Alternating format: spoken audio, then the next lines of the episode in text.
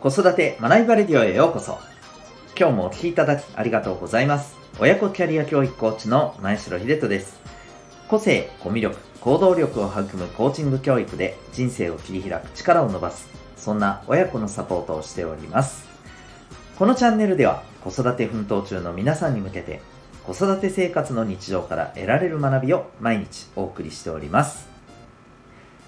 本日は第643回でございます、えー、子育てにおける手段の目的化というテーマでお送りしていきたいと思います。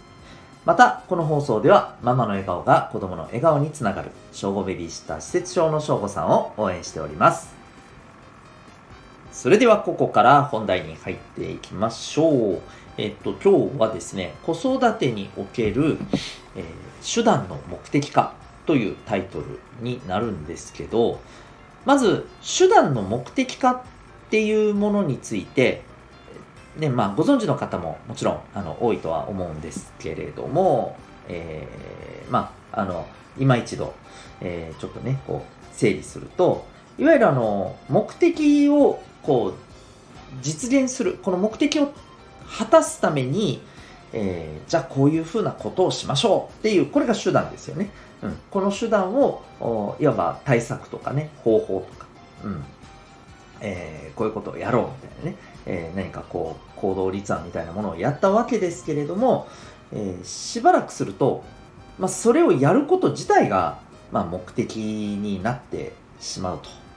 うん、これがいわゆる手段の目的化ということでよくまあね、あのイメージとして、えー、持ってらっしゃる方が多いんじゃないかなと思うんですよね。まああのこれ多分この事例はよくあると思うんですけれども、えー、いわゆるですねあの、えー、会議、うん、ね。会議のための会議とかね、まあ、いやまあそれはともかくその会議をすること自体がもうなんか目的になってていやいやそうじゃなくて何らかの目的達成のためにこの会議をしてるのではっていうね、ことがもういつの間にか、うん、どこかに行っちゃっていると。みんな、あのー、なぜその会議をしてるのかわからなくなってて、えー、ただ会議をよくわからんままやっていて、時間とってももう無駄遣いだよね、みたいな、まあそういうことがね、えー、あったりするっていうのはもうよく言われたりしていますよね。はい。なので、まあ、とかくこの手段の目的化というのはですね、えーまあ、そういうイメージ、まあ、ネガティブなイメージってあると思うんですよね。で例えばこれはお子さんのところにおいてもですねうん。例えばその、えー、まあとにかくなんか、まあ、言われたからねうん宿題をやるとかですね。うん。ね、いいいい成績を取れっていうふうに言われたからまあやるみたいな。これもねいわゆる目的がないままただやってるような感じじゃないですか。それをやること自体が目的ですらあるのかっていう感じもしますけどね、うんまあ、勉強というところにおいて、うんまあ、こういうふうなあの状況もあったりします。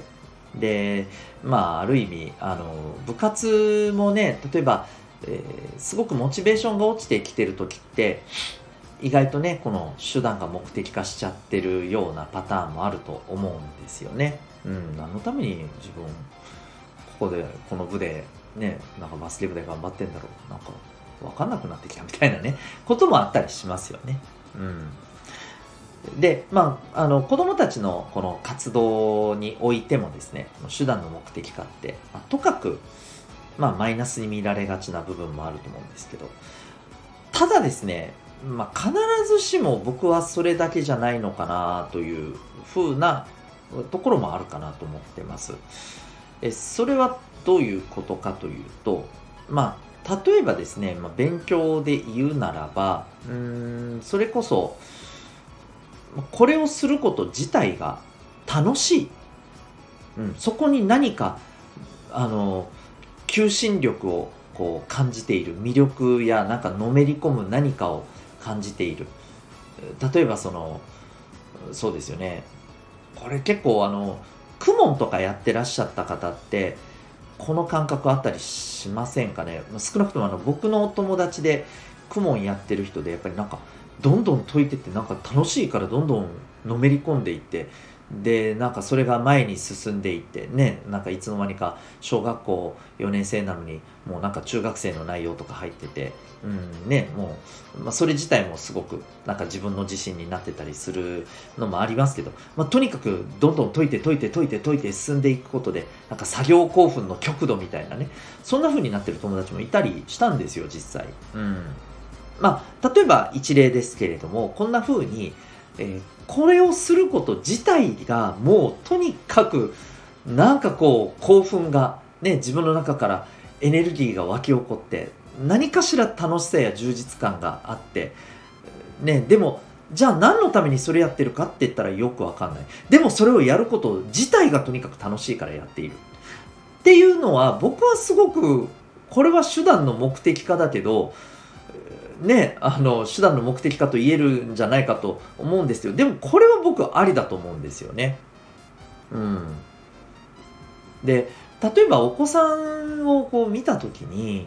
えー、手段が目的化しちゃってるなんか行動ってあったりしませんかね、うん、僕はそれはですねなんだろうこうなんかそれやってて楽しい意味あるみたいなえー、いうふうにちょっとバッサリねあのそれ否定しちゃうのはやっぱり違う気がするんですよ。逆にものすごく可能性をそこにねあの見出せるんじゃないかなって思ってるんですよ。そのお子さんの今後のねやりたいこととか。うんもしかしたらその先々にね自分この子自身のお仕事とかあるいはまあ本当ライフワーク的なこととかね、えー、生涯のなんかねやりたいことっていう部分につながってる可能性って大いにあると思うんですよね。だからやっぱそこは大事にしてほしいなと思うんですよ、まあ、ただ気をつけていただきたいのは、えー、ゲームとかねネットはね僕はこう一概には言えないと思うんですよ。要するに夢中になってやってるからじゃあそれも、えー、今のこととこれと当てはまるんですかって言われると一概にそれはまた言えないと思うんですよね。すいませんね。ちょっと丸出しいですけど。あの、なぜかというと、もう何回もこのラジオでも話していると思うんですけど、えー、いわゆるデジタル関係のこういったものって、いわゆる私たちもそうですけど、本当にただただ時間潰すためにやっていることって多いじゃないですか。で、まあ、下手にね、いろんな刺激とかがアルゴリズムでガンガン出てきちゃうもんだから、まあ、なんか、なんとなくまあ、ちょっと楽しい気分はありながら、ね、時間、時を過ごしているみたいな。でも、よくよく考えてほしいんですけど、そこに、なんか例えば、もっとこれ上手くなりたいとかね、もっと突き詰めたいとか、うん、もっともっとみたいな、そういう部分ってありますか？って言われたら、ないですよね。なんか、もっともっとじゃないでしょ。なんか、なんとなくやっていて、ここね、なんか、ここでこうねひょひょひょって見ていること自体がなんかちょっとこう、うん、楽だからやってるっていう感じですよね。なんかそこにちょっとこう湧き上がるものみたいなものはないじゃないですか。うん。ねちょっと、うん、なんかごめんなさいね。なんかこうちょっと感情的な、うん、これはもう感覚的なものになると思うんですけど、うん、そこにね何かやっぱ情熱とか、うん、そういったものが感じられないんであればそれは本当にただただ何て言うのかな、うん、そこに費やされている時間をね無駄に使っているだけじゃないかと思うんですよね。ただ単になんか楽な楽しみとしてやってるだけみたいなね。だからそこはちょっとまた違うとは思うんですよね。うん。まあですのでそれはまあさておきとしてもですね。うんなんかそのことをやることになんか情熱を傾けてね、やれてるんであればいいと思うんですよね。もうあの、それこそ、ね、今の、えー、NHK のあの15分間の朝ドラの、えっ、ー、と、何でしたっけ、えー、らんまんですよね。えー、確か、主人公の方って、あの、植物学者のね、えー、実際にいらっしゃった方の、あの、をモデルにして、ね、えー、描かれてるみたいですけれども、そうそうそう、牧野万太郎っていうね、えー、名前でしたっけ。はい。ね、あの、キャ、えっ、ー、と、キャキャラクター名ですよね、確かね。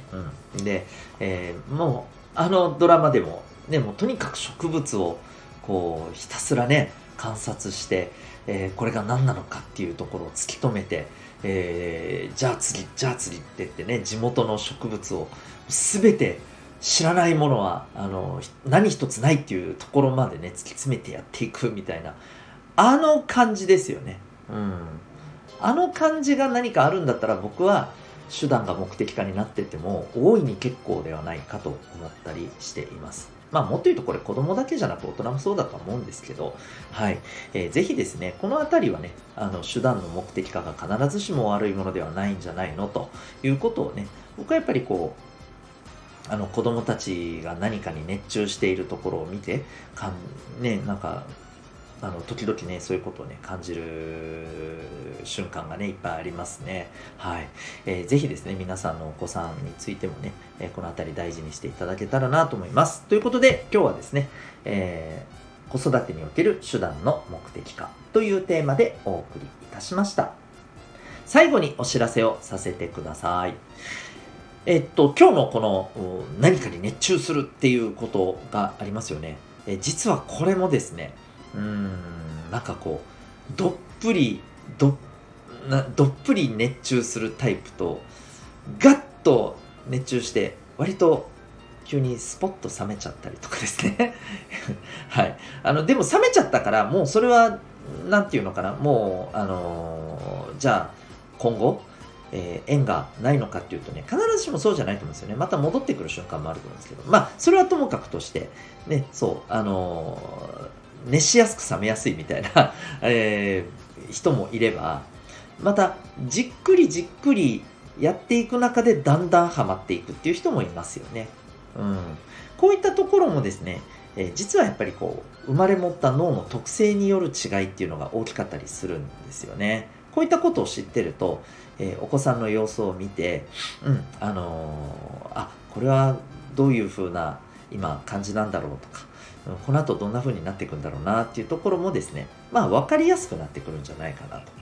で、えー、それに対して、じゃあどのようにアプローチしたらいいのかなっていうのもね、分かりやすいんじゃないかと思うんですよね。まあ、いろんな経験させた方がいいのかなとか、あるいは、えっ、ー、と、この、ハマってきそうなものに対して、えー、もう少しじゃあ何が面白いんだろうなっていうところをねこう一緒にねちょっとお話しながら寄り添って、えー、そこに対する興味づけをね、えー、ちょっとこう後押ししていくようなアプローチをした方がいいのかとかですねいろいろまああのその特性によって変わってくると思うんです。で、これがね、えー、実は簡単かつ科学的にわかる方法がですね、指紋の分析なんですね。はい。えー、指紋でなんでそんな脳の特性がわかるのかと、えー、占いか何かかと、えいうふうに思われた方はですね、えー、ぜひですね、ウェブサイトへのリンクをですね、概要欄に貼ってあるので、ぜひご覧になってみてください。えー、先に言っておくと、占いではありません。え、れっきとした科学的なアプローチでございます。え、全国どこからでも受講できて、お子さんの生まれ持った特性を知り、それを、え、子育ての軸に、えー、生かすことができる指紋ナビ。え、ただいまですね、え、個別でのワークショップ受付中でございます。興味がある方は、えー、ぜひご覧になってみてください。それでは最後までお聴きいただきありがとうございました。また次回の放送でお会いいたしましょう。学びようき一日を。